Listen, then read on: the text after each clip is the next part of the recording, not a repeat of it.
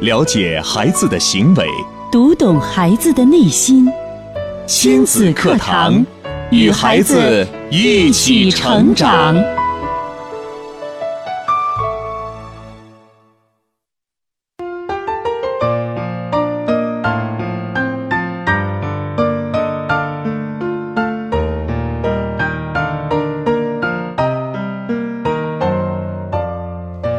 听亲子课堂，做智慧父母。欢迎收听以心理学为基础的专业亲子教育节目《亲子课堂》，我是主持人袁明阳，我是主持人吴化。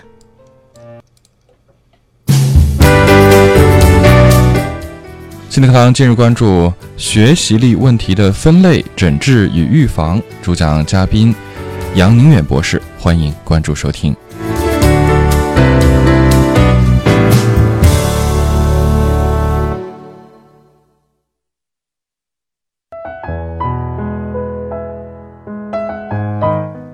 节目开始，首先请出杨博士。杨博士您好，你好，大家好，听众朋友。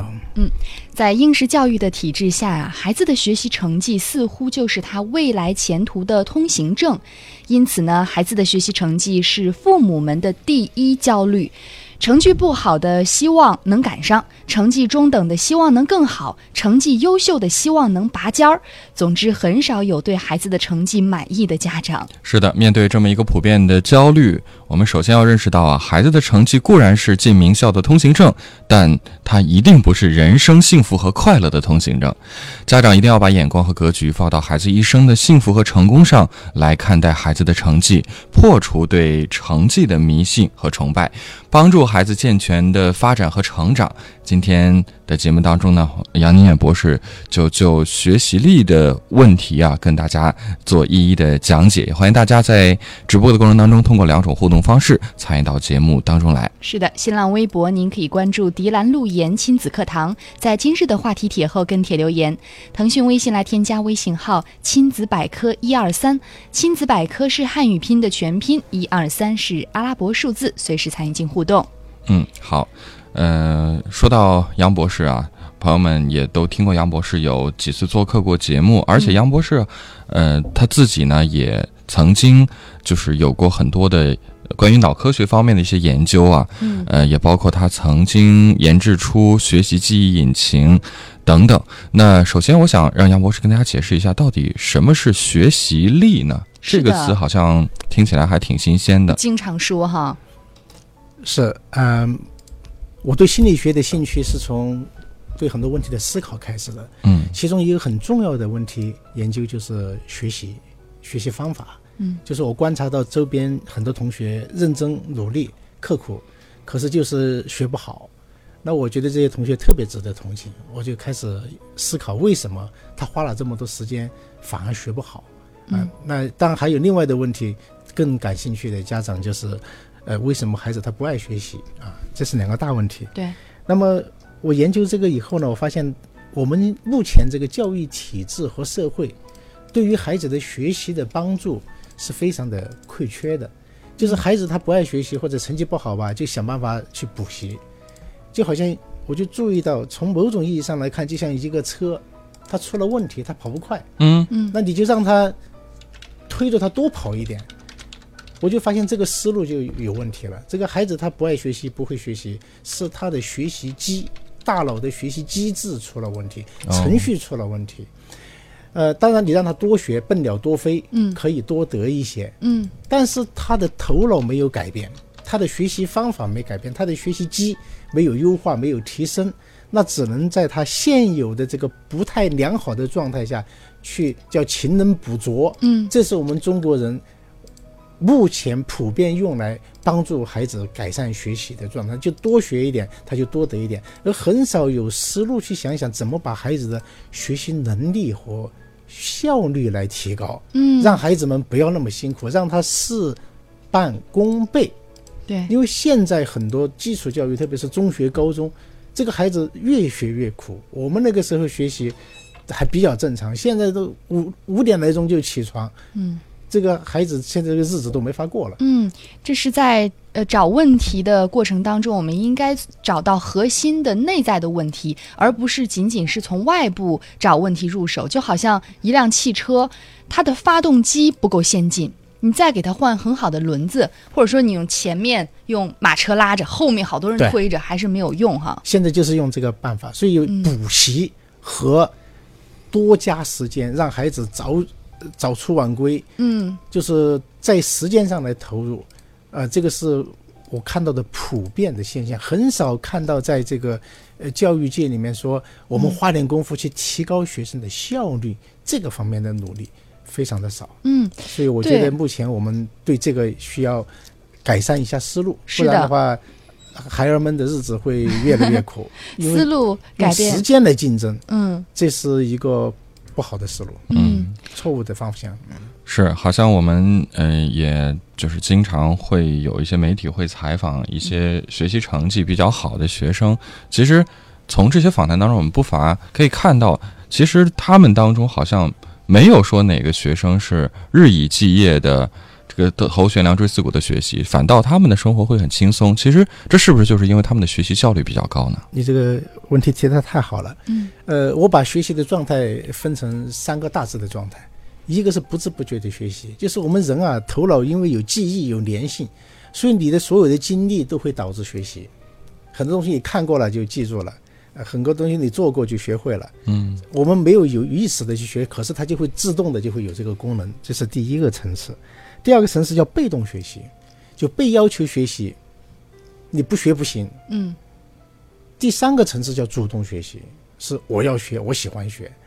我们就会发现，我们这个世界上大多数的人都有这个不知不觉学习的功能，这个没问题。嗯但是在学校里面，被动学习是最普遍的，那就是因为我们管得太多，管得太死，他学生他都没有空间去发挥他的主动性，只有部分。刚才明阳提到，真正学得好的孩子，嗯我把这种孩子叫已经飞，他的思维已经能够在知识的天空里面飞翔起来了。这种孩子他是主动学习的，他能够把学校和老师和课堂和教科书当成他学习的局部的环节，他主要的思绪和思想，其实在他自己的目标和在他自己的这个空间里面飞翔，他只是把课堂和老师作为学习的一个环节。所以我经常说，真正好的孩子，他不是在课堂里面学出来的，他是自己有一套。就是他的程序是比较发达的。对我把这种叫，如果那些学不好的孩子，我说是爬爬行，嗯，那么在跟着老师跟得好的，我说是跟随，在走动。真正优秀的孩子，他在飞，嗯，是在飞翔。哦所以我现在对教育的一个新的看法，就是我们真正要做教育的，不是说让地上爬的孩子你一直拖着他走，地上走的孩子你一直领着他走。嗯我们应该努力的让每一个孩子都飞起来，要帮他学会飞翔，训练他飞翔，然后给他天空，这是未来教育的重大的一个思路。嗯现在在课堂里面、学校里面的教学，就是一个老师带着一堆同学往前走，你走不动也得跟随，嗯你站不起来躺着我拖着你也得拖着往前走，鲜血淋漓啊，学习伤害就是这么造成的。是的而，有些能飞起来的孩子，他没法飞，你必须跟在老师周围，他只是哦离开老师以后，他自己去飞一会儿。嗯，所以真正优秀的孩子，他是离开老师以后，他去飞飞出来的。特别形象。对，嗯，就好像其实我们的目标都能看得到啊，都知道前面的目标是什么，但是至于怎么走向这个目标，很多老师、家长他没有一个正确的、先进的方法。那如何让我们的家长能通过一些技巧方法训练我们的孩子成为最后能飞翔的人呢？嗯，我先，呃，从这个学习力的角度，我们来看学习，让大家对学习有个正确的认知。前面我们开篇的时候，明阳开篇的时候就提到，我们对学习要有个正确的看法。嗯就学习在人孩子的人生中，我刚才在路上我还在想，其实它就像一个螃蟹，它有一堆腿，哦它学习力是一条腿，学习是一条腿。如果他学习成绩好，只是有一条腿很有劲儿，哦但这个螃蟹它不一定跑得很快。对，他可能在比这条腿的时候，他总是冠军。嗯但是我们人生，他要看你整体的跑得快。嗯那么其他的腿就是我们以前说过的，我们复习一下，嗯，身心健康对，啊，精力旺盛，心态积极，然后再学习。我们起码提了这三个标准。嗯而学习力强，学习成绩好只是学习力强的一个自然的表现。啊，成绩学习力强不一定必然表现在成绩学习成绩好。有些孩子他对某个东西感兴趣，他的兴趣不在学习上，嗯他的学习力仍然可以很强。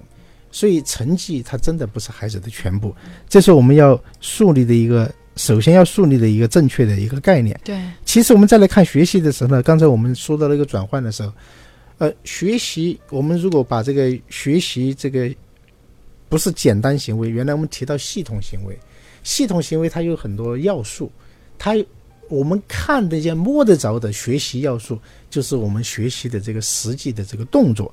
它背后的思想要素和管理要素是隐藏的，就是冰山一角，我们能看得见外面这个。我们要首先我们要去从这个角度，可视的角度来看学习，我们就能看得出来。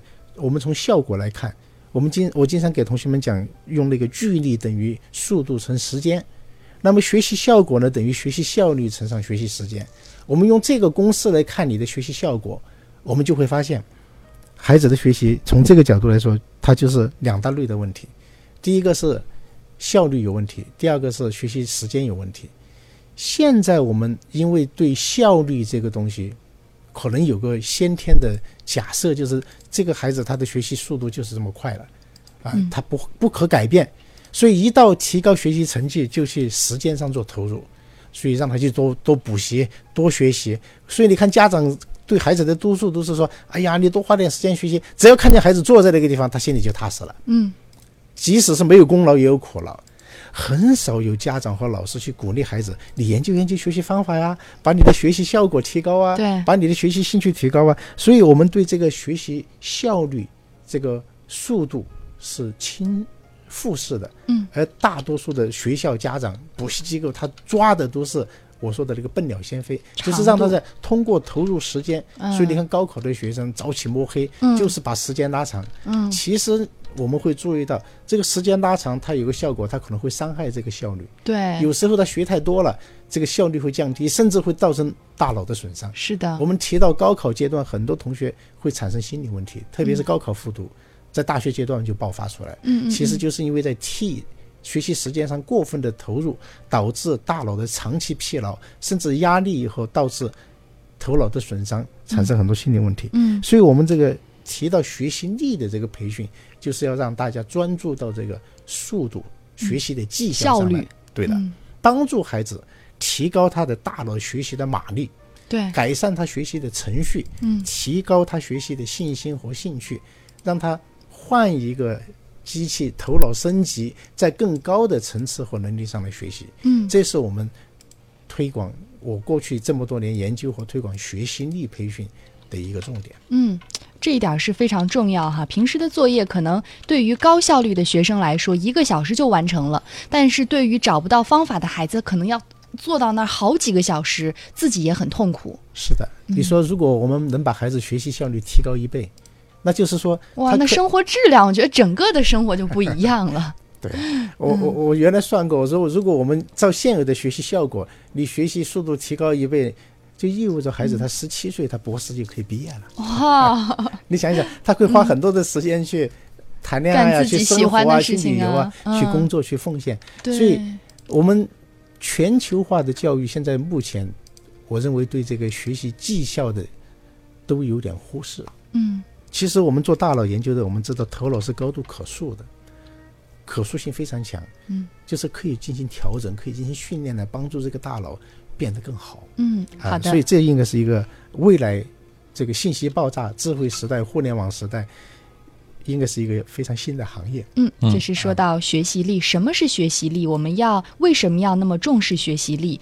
那么在稍事休息之后啊，也请杨博士为我们讲一讲如何真正的提高学习力。典型的教育问题，家长的普遍困惑，先进的理念讲解，有效的技巧传授，亲子课堂，为人父母者的必修课程。让您轻松玩住孩子，成就孩子的一生。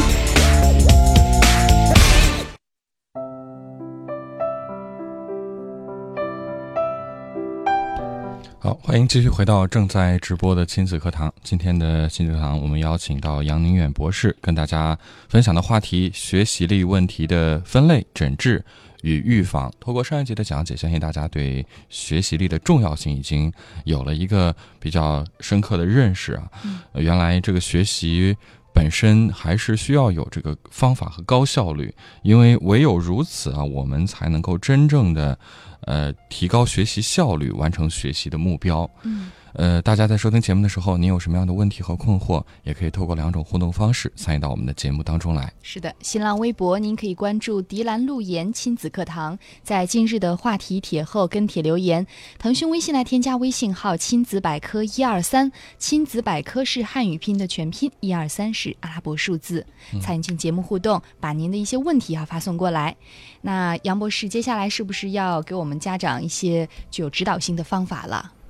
嗯，是在我们进入方法这个环节，我再回顾一下学习力这个概念。嗯，它其实我们目前整个教育界吧，它我们都已经有这个感觉。你看，一直都意识到，就是关于学习的定位，知道学习成绩不是孩子成功幸福的全部。对，所以前段时间你看，大面积的推素质教育。我们知道孩子的全面素质，我们说的身心健康，其实讲的就是素质教育，需要做素质教育。但是他在实践中开展有困难，就在于你一抓别的东西，只要和成绩不相关的东西，嗯，孩子成绩就会分散注意力，他就会学习时间减少，对他的学习效果就降低。所以我的观察就是在我们做素质教育里面，始终缺乏一个重要的元素，就是学习力的素质，要让孩子学会学习。当你抓学习素质，他能提高，他学习效率能提高，他就有时间可以去做别的，可以做一些跟成绩没有直接关系，就是做长远的投资。现在因为成绩这个东西是个短线的利益，你一放手成绩就下来，你一抓成绩就上去，所以大家都在玩短线。如果是炒股票的话，嗯都不去做长线了，嗯，那么对孩子的长期的幸福、成功、快乐就会受到影响。对，所以我们其实是有这个觉知的，只是说没有找到这个点，学习力培训这个点来系统的开展。我做了这么久的研究，我只发现有些学校偶尔的时候他会做学习力的培训，但是做不下去，嗯那就是因为做专业心理研究的他没有抓住这个问题，嗯而想研究这个问题的缺乏专业的素养。嗯，所以这个一直是没有，呃，在这个实践中来做研究的这个机会，所以我一直在抓这个，我认为是一个非常重要的点。嗯那么在给家长们建议的过程中，我还是回到刚才我们提到系统行为这个概念。系统行为分析，它是我们看待我们的社会行为、高级行为的一个概念。就是我们做事情不是一个简单行为，不是有刺激我们有反应，或者我们有个简单的想法就去做了。所谓的系统行为是用工程的概念来思考，我们去做一件比较复杂的事情，我们需要做什么。那么用系统行为这概念来分析学习呢？我们原来提到过，它有五个要素。嗯，啊，我们有五个要素，一个核心要素看得见摸得着的是学习的过程，是表象。嗯，就大家都在学，但是学的怎么样呢？它是由这个学习的表象背后的思想要素和管理要素来确定的。我们现在刚才说到学习等于效果乘时间，我们是从学习的外表和效果来看。我们现在进入它的思想要素和管理要素来看，我们就可以就每一个要点来指出来，这个地方出问题，孩子的学习会出什么问题。那么我们会提出建议，怎么来帮助孩子从小就在这个问题上进行防范，不要让他出现这个呃要素上的缺陷。嗯系统行为的思想要素，它前面有三个思想要素，后面有一个管理要素。我们先说思想要素，因为思想要素和行为搭配在一起，嗯就是我们中国传统的知行合一。嗯所以，我们先说知的部分，关于学习学习能力的这个表象的背后，嗯思想要素有三个。第一个是我们说叫学习的目的、学习的动力，我把它叫学习的发动机。嗯一个机器发动机好不好？发动机不行，它电源不足，所以学习是肯定会出问题的。第二个思想要素呢，叫学习的目标，这是个管理要素，它有没有目标性？这是第二个。第三个，学习的方法、计划、策略都可以，但是它是属于怎样进行学习的这个范畴。所以学习有三个核心的思想要素：目的、嗯目标和方法。以前我们讲到系统行为的时候，我们讲这个目的啊，学习目的真的非常重要，起心动念也非常重要。对对对，啊，原来我们讲过这个三个泥瓦匠的故事嗯啊，三个泥瓦匠，你去问第一个泥瓦匠在干什么，他说我在砌砖；第二个泥瓦匠你问他干什么，他说我在修教堂；嗯第三个泥瓦匠你说在干什么，他说我在给我们的社区打造一片宁静的空间。嗯那你看这三个泥瓦匠每天干同样的活，拿同样的工资，一两年、三五年没什么区别，二十年以后你去看，第一个成为著名的泥瓦匠，因为他在砌砖；第二个，他说他在修教堂那个人成为一个建筑师，对，因为他砌砖的时候想的是楼，嗯想的是装修、走向、风水，是吧？嗯成本啊，人的这个怎么安置。第三个泥瓦匠，他二十年以后你再去看，他成为那个国家的总统，哦。因为他关心的是人，所以大家选村长肯定选他，选总统还是选他。嗯。所以我用这个简单的故事来说明，我们表象上做的工作，我们拿的工资也好，做的动作也好，表面是一样的，但是他的起心动念不一样，它短期没差别，对。长期就有差别。嗯。就像我们经常脍炙人口的这个周恩来的“为中华之崛起而读书”，他在中中学时代他有这个志向，那当时你看不出来，几十年以后你就看得出来他做了总理，是的。因，为他的心胸在那个范围，所以这是我们学习的这个起心动念，为了什么而学习？为了起什么而学习非常重要。嗯。啊，我们但是这个学习的发动机里面，我们再进入做一个微观的分析呢，它大约还有四个成分，我简单的点一下。第一个是价值观，嗯就是对学习的看法，重不重视。所以我们会发现，你看有些农村的妇女、农村的家庭，他能培养出一堆的博士生，一堆的大学生，嗯他父母都是农民，可能都不识字，为什么能培养出一堆的大学生、博士生呢？其实这就是这样的父母，他如果对孩子他传授的嗯。对知识的尊重，你会发现，但是我们现在，我觉得很多家长对知识都是很重视、很尊重的。呃，不要轻易的这么说，哦，因为你看家长在孩子面前表现出来的羡慕，表现出来的那种仰慕，如果你经常在说股票，你经常跟孩子在说谁家又买了什么房子，买了什么车，又去哪里旅游的时候，你给孩子传递的价值观就是金钱，就是物质。嗯。如果家长在孩子面前讲的都是学校的老师先生哪个先生有多么好，哎呀，说谁家的孩子又上了大学啊，哪个地方又发现什么科技的新发明，嗯，就讲的是这种知识性的东西。对，甚至家长对老师表现出来的态度，你会发现那些我说的那些农村的家长，他就会对老师他特别尊重，他叫先生，哎呀，先生怎么样？先生常怎么？到过年过节还去给先生送点东西，就是把先生当得非常的神圣。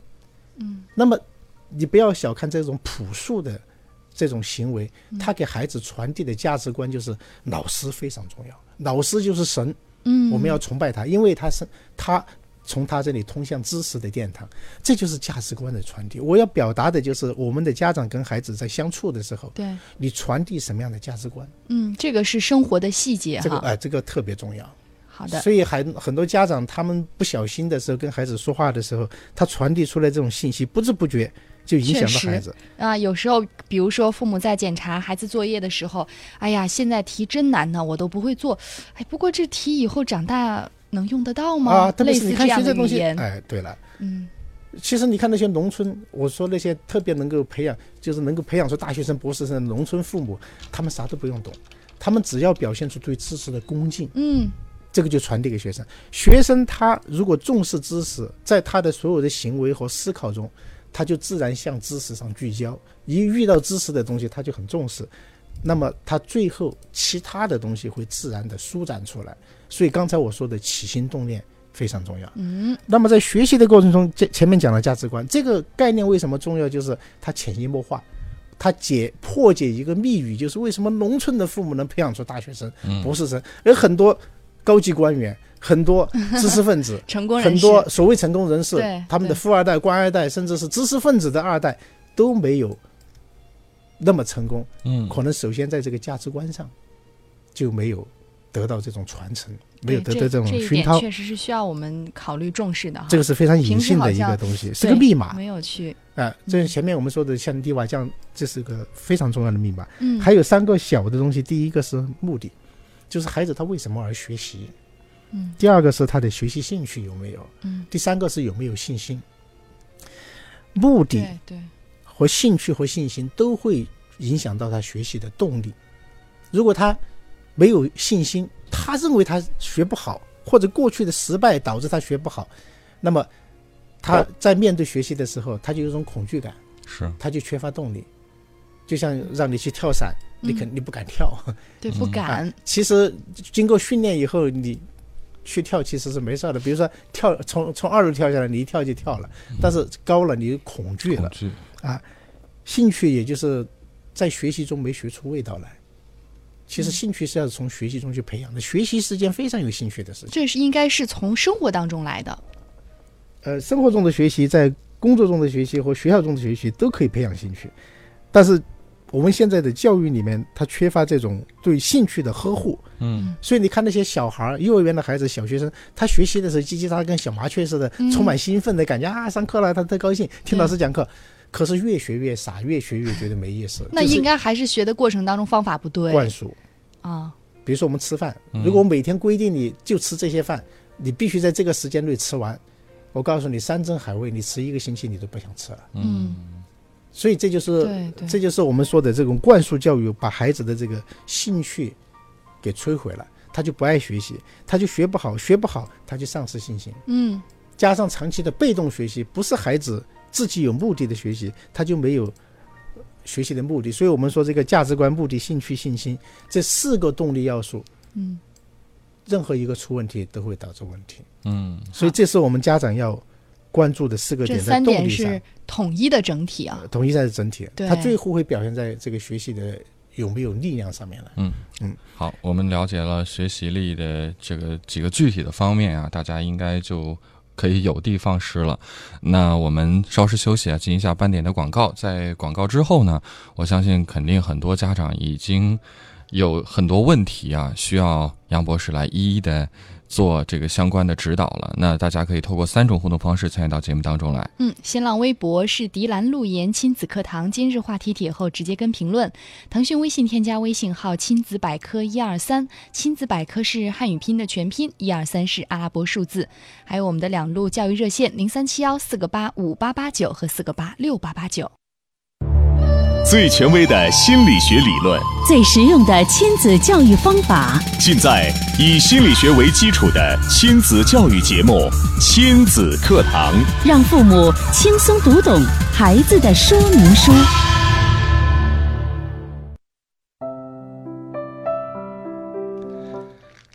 继续回到正在直播的亲子课堂，也欢迎大家在节目之外了来关注我们亲子课堂两个公众微信号。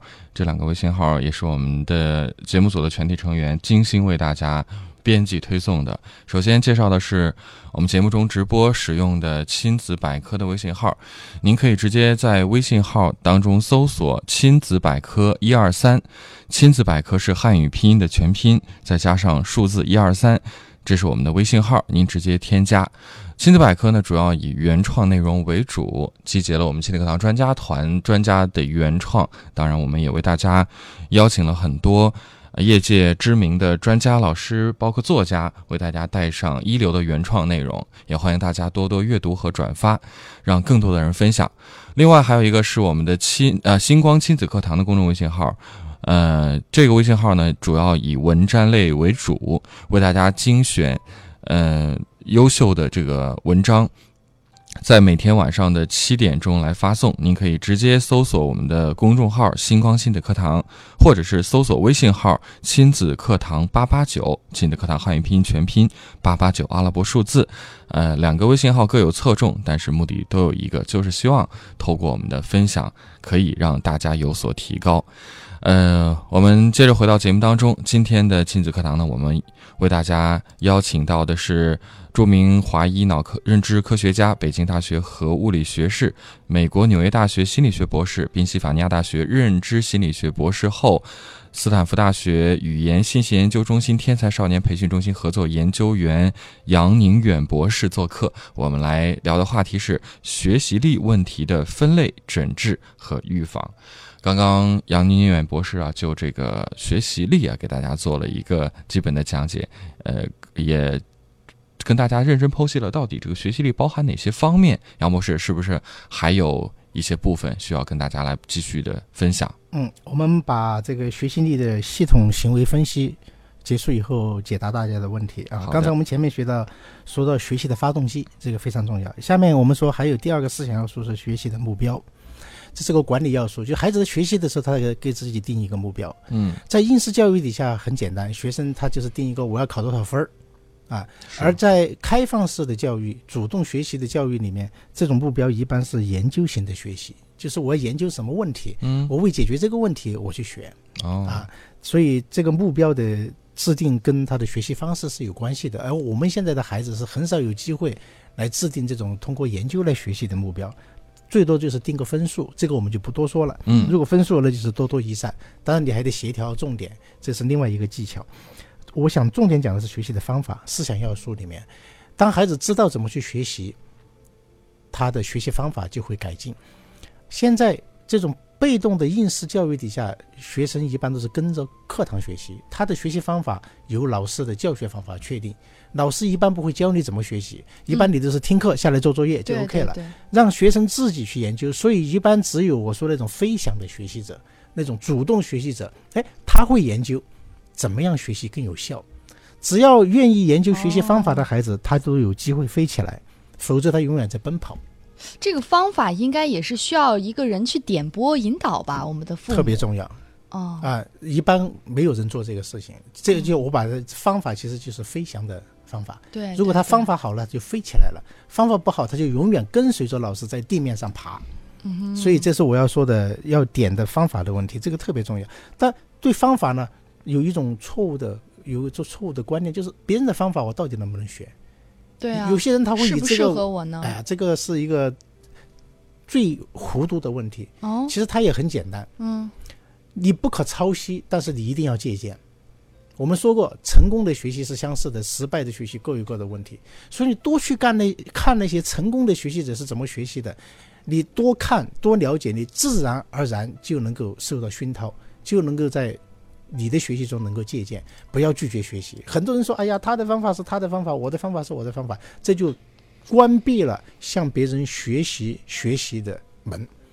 所以一定要告诉孩子要去研究学习方法，要去学习别人的方法，不是生搬硬套。嗯，你说生搬硬套这个事情，那只有智商低到了无以复加的人才会生搬硬套。你在那里炒鸡蛋西红柿，我来学习怎么把它炒得好，你肯定不能把你的动作抄过来，因为我们俩的勺子锅不一样，那动作幅度不一样，嗯肯定不能生搬硬套。但是一定这里面有原理啊，为什么这样炒？为什么这样炒好？它是有原理的，要把这个东西借鉴过来。所以要鼓励孩子研究学习，学会学习，在学习中观察自己的学习效果不好，为什么不好？我下一次怎么改进？如果孩子能有这个觉知，这个孩子他早晚会飞起来。对，所以学会学习，这是一个非常重要的一个概念，这也是未来的教育里面要加强的一个元素。前面我们讲到，孩子就像鹰，你要把它培养出来，第一，唤起他的觉知，告诉他是鹰，它可以飞起来，而且训练它飞，帮助它放飞。一旦它飞起来以后，第二个，你给它天空就好了。嗯。所以我们未来的教育就是培养学生学习力，嗯，第二，给他学习空间，给他机会，加以指拨、点拨和指引就好了。嗯，太好了！这个听到杨博士的这个分享啊，很多听众朋友其实还是挺激动的。比如说丽娜，她说太向往杨博士所说的让孩子飞翔起来了。女儿初三了，怎样系统学习呢？用什么方法来提高学习效率呢？十分渴望杨博士的指导。那您就听听今天的节目吧，认真的来听。嗯。嗯，对，因为我们刚才其实，在理念方面说的还是比较多的，意识啊、理念呢，就是有没有一种啊、实际操作的方法，直接可以套用到我们的学习生活当中，能让家长就是按比如说按照什么步骤啊，然后直接引呃引导孩子来学习的。肯定是可以的。嗯，呃，做学习力的培训最大的一个困扰，我做了这么多年，就是孩子他的大量的时间是被学校占据的，嗯特别是高考、中考的学生，他们特别需要，可是你根本没有空间去介入，对，他没时间来，就是他忙得拿个把拿把钝刀子砍柴，他在那里拿那个刀都钝得没没法砍没时。间去磨。可是你哎，你说来来磨磨，他说我没时间磨刀。对我好忙啊，还那么大一堆柴呢，你让我再去空出时间去磨刀，没有时间。其实我想告诉你的是，你歇一个月都没事，你那个破柴刀你砍一个月也砍不了多少柴，所以你拿出来磨刀了以后，你再回杀回去，嘁啦嚓啦的效果更好。这就是能不能战胜恐惧，来脱离你那个低效的学习，来改善你的学习状况，这需要勇气。很多人是缺乏这个勇气的。对，那么，其实我一直在做的事情都是在修跑动中的车，修跑动中的车，这这多难呀！因为呃车坏了、车破了，它跑得吱吱嘎嘎的，跑得很慢。但是它还不能停。你说我停下来学习不能停，停了就掉队了，那我只能跟着去修跑动中的车，这个这个就比确实比较这是个高级技巧。那么现在我在做一件事情，就是跟学校合作，嗯，来在改善课堂教学，通过老师的教学来改善，帮助学生在课课堂里面飞起来。他课堂里面飞起来，他离开课堂，他继续飞。嗯。所以这是我现在在做的一个努力。那么具体的家长们关心的孩子怎么去帮助他飞起来，我可以提一些要点。嗯，因为每个孩子的学习情况还是不一样的。是的，呃，最容易的是那种，就是学习很认真、很努力，可是他学习效果就是不好，这种孩子是最容易解决的。啊！嗯。你就跟他聊聊天，听听他学习中的困难，给他一些指点，嗯。他只要注意到一些问题，他就会改善。嗯你不能说飞起来，起码他能很快改善。比如说，很多孩子他比如说听课他很困难，听不懂。那么听不懂，你不能一直这么不懂得听下去。很多孩子就一直不懂得听下去，那对这种孩子来说，预习真的非常重要。对你在听课之前预习预习。嗯你预习有两个好处：第一，你增加学习的次数；嗯第二，你预习以后，你把自己能看懂的看懂了，看不懂的，你在课堂上你就有重点的聚焦。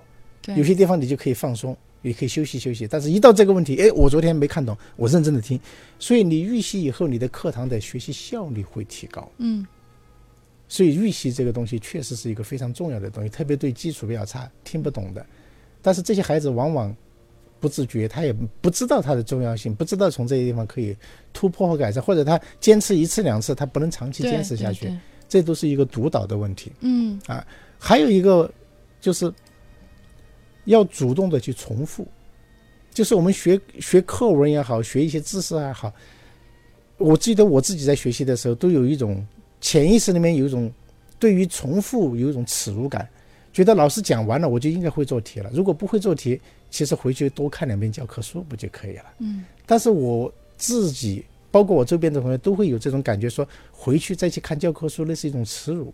哦，好像哎呀，我不会就已经很耻辱了，其实没有必要。我们要知道很多东西不是一遍就会的，是的，就是要能够回去啃教科书。这本教科书啃不懂，我多啃几本参考书，啃懂了我来做题就 OK 了。嗯所以在做题之前要多去巩固一下知识。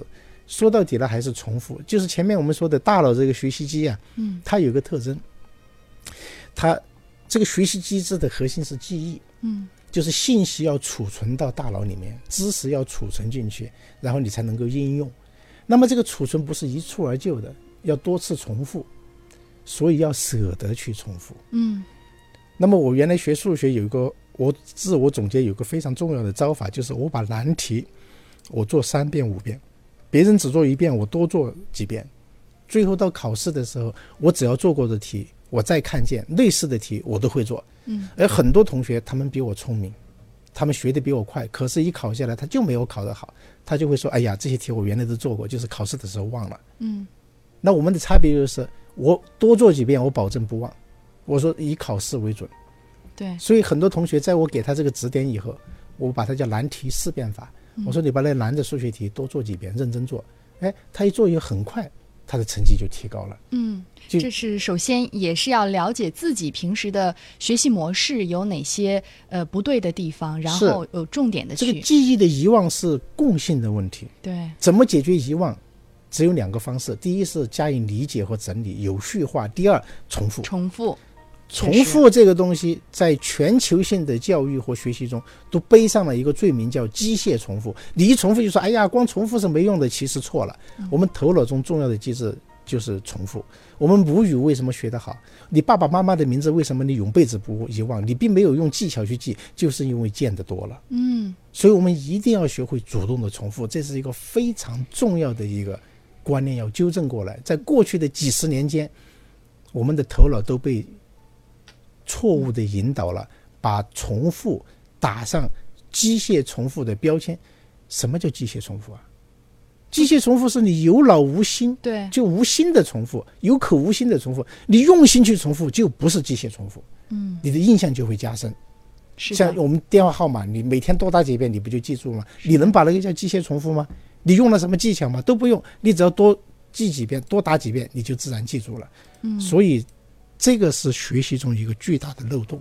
是的，要想提高我们后期长远的学习效率，在前期我们也是需要花费一定的精力和时间的去探索的，主动重复是的特别重要。并就像我说，坚持下来。我把这个叫约会。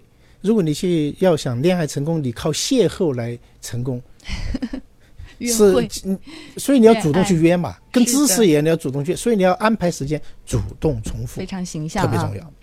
好的，好我们来稍事休息一下，欢迎大家继续透过我们的两种互动方式参与到节目当中，直接来就今天的话题向杨博士来提问。嗯，新浪微博是迪兰路言亲子课堂，在今日话题帖后跟帖留言。腾讯微信来添加我们的微信号“亲子百科一二三”，亲子百科是汉语拼全拼，一二三是阿拉伯数字。广告之后继续回答听友的问题。典型的教育问题，家长的普遍困惑，先进的理念讲解，有效的技巧传授，亲子课堂，为人父母者的必修课程。让您轻松玩住孩子，成就孩子的一生。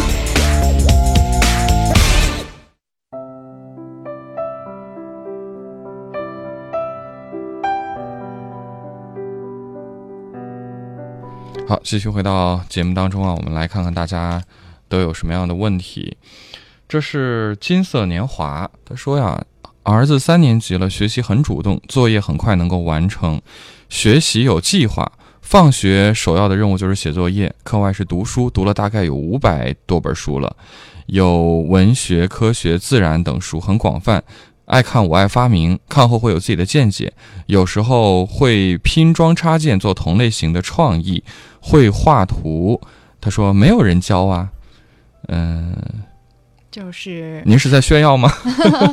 他认为孩子这些方面还是很不错的应，该说孩子也没有他现在真的是发其实自他告诉我们的是，他的孩子在飞，对。这个孩子已经飞起来了，是。但是家长都搞不明白，他又咋飞起来了对，没有人教他呀。其实我们如果去分析一下他的这个呃亲子关系和家庭环境，他肯定是他有。一个氛围，对，就是我们前面说的对学习的重视，对甚至家长本身自己也喜欢学习、重视学习，潜移默化的影响了这个孩子。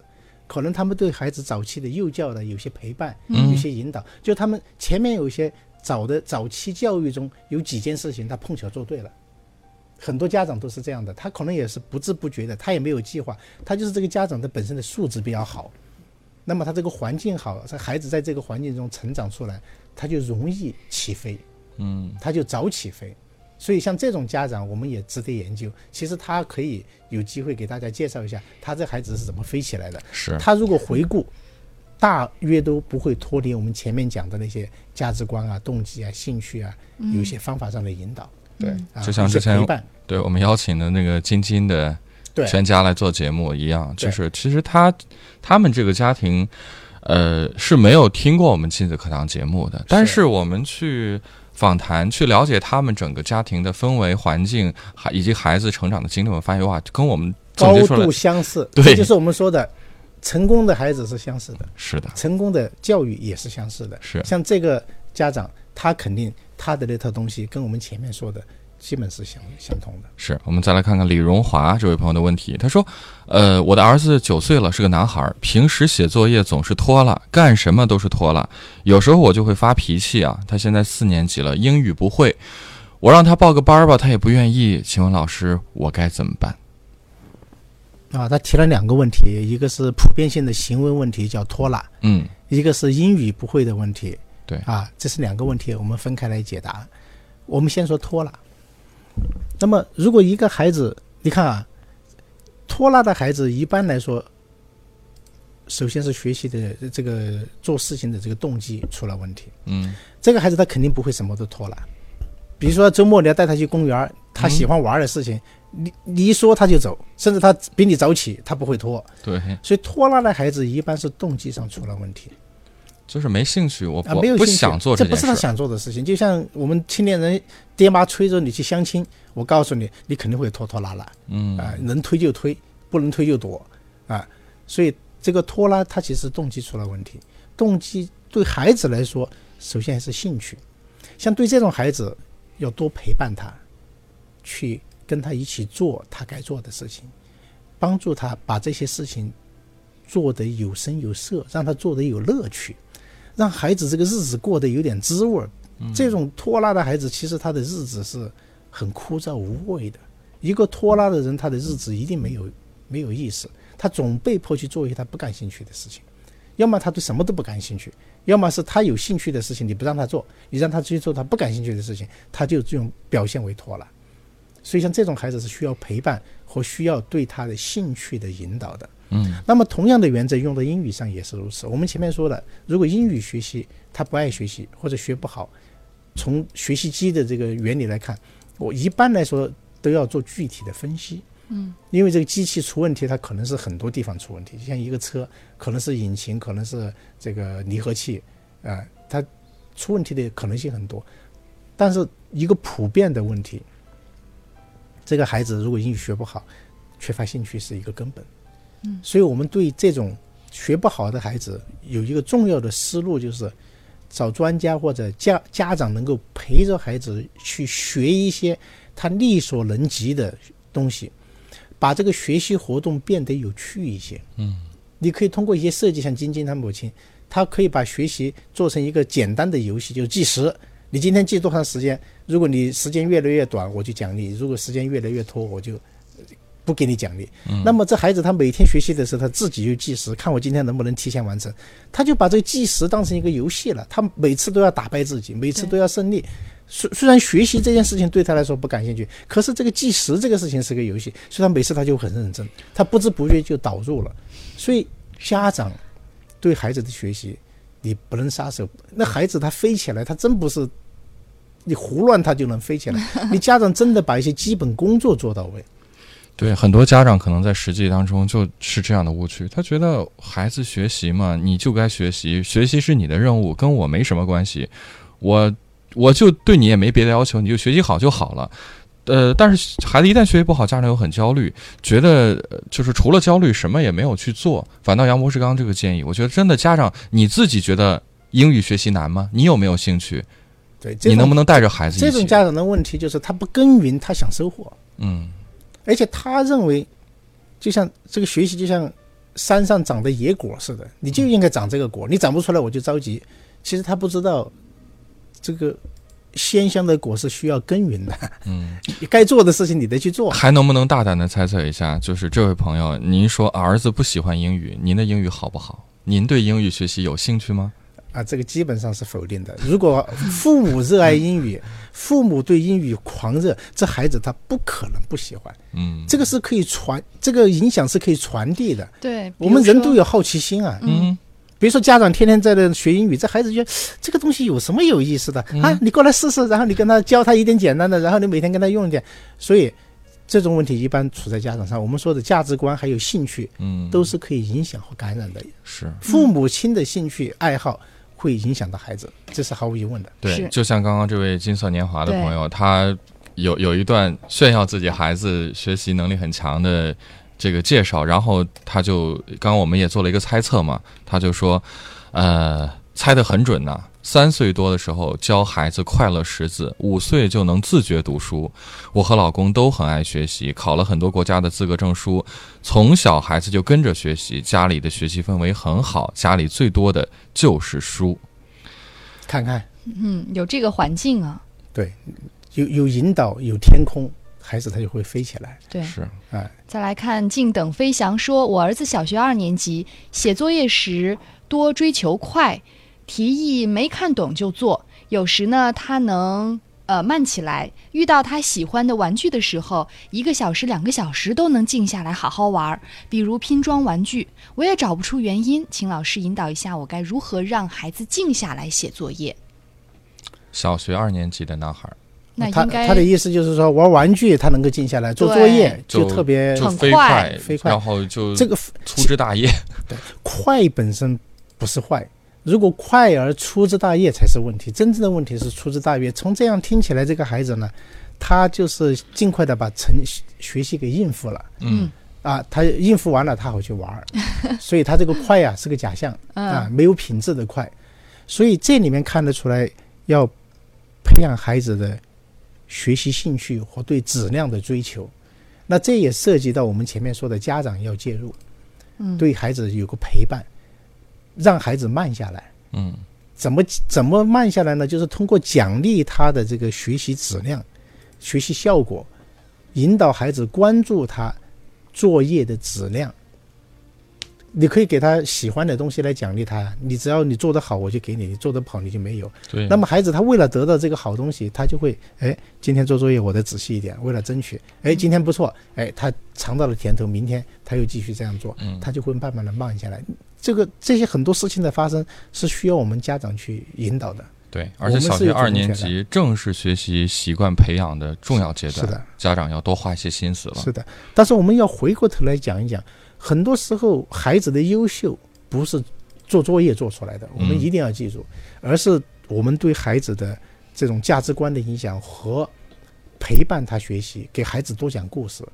我们不是说了吗？你没时间讲故事，你把它录下来，用复读机给他播放，孩子他听故事听多了，他就喜欢讲，然后再教他识字、阅读，这一条道路是孩子的起飞的道路。我经常说，孩子他喜欢自由阅读，这就代表他的灵魂、思想的灵魂起飞了。嗯。是，好，我们再来看一个问题，这是呃，我刚刚看到在我们的微信当中，当中有一位朋友有一个问题，这是流水芙蓉，他说女儿上一年级了，昨天开家长会，老师说啊，现在学校不让给孩子布置作业了，但是很多家长都不愿意。后来老师告诉家长，如果有人暗访，就说没作业。还让我们也这样对孩子说。其实我不希望孩子回家写作业。请问杨博士，作为家长，遇到这样的情况，我们该怎么办呢？对不起，他是说学校不再给孩子布置作业了。呃，老师学校要求老师不布置作业，但是很多家长是不同意的。哦，啊，这种，我我认为不给孩子布置家布置作业，这是非常有勇气的做法。嗯我觉得，我感觉到这是希望孩子能够给他天空能够飞起来。那么很多家长他是习惯性的依赖学校，就是孩子一回家没有作业，他就不知道，就认为孩子就不学了。嗯其实这样的家长，我感觉他们有点不愿意去承担教育的责任。其实孩子回家没作业多好啊！孩子第一他很幸福，第二给出你家长的空间，你去带孩子，你去陪伴孩子，陪伴孩子玩儿，陪伴他阅读，带他去读他感兴趣的东西，多好多美好的一件事情。所所以这是大家在习惯思维，这样的家长一般都有依赖感，嗯都不愿意去付出，而且甚至他不会去做这个事情。那么这也涉及到这样的学校呢，应该给家长提供一些指导。孩子没有作业了，孩子回家应该干什么？家长应该干什么？应该给一些这个指导，帮助家长消除恐惧，嗯，学会让家长学会去帮助孩子起飞。好，呃，还有很多朋友都发来一些信息，包括袁丽，他说很喜欢杨博士的节目，很受益。他说我都要听两遍，希望能够多多来做节目。嗯，那杨博士有空也会经常做客吧？谢谢。好，呃，时间关系，今天节目就到这儿。大家还有问题的话，可以在我们的微信公众号当中留言，或者是呃直接回复“求助”两个字，我可以加大家到我们的听友互助群当中，大家来帮助大家。亲子堂节目播出时间每天上午九点到十点，晚间的二十点十分到二十一点，同样在喜马拉雅或蜻蜓 F。FM 客户端上面，你还可以听到节目的录音或者是直播。再次感谢大家的关注和收听，明天的同一时间，亲子课堂和您不见不散。